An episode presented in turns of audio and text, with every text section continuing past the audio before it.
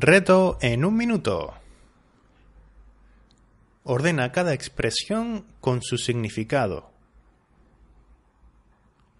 1. Ser un cero a la izquierda. 2.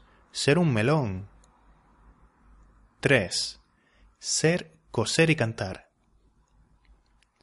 Estas son las expresiones. Los significados, las opciones son no ser importante, ser poco inteligente y ser muy fácil.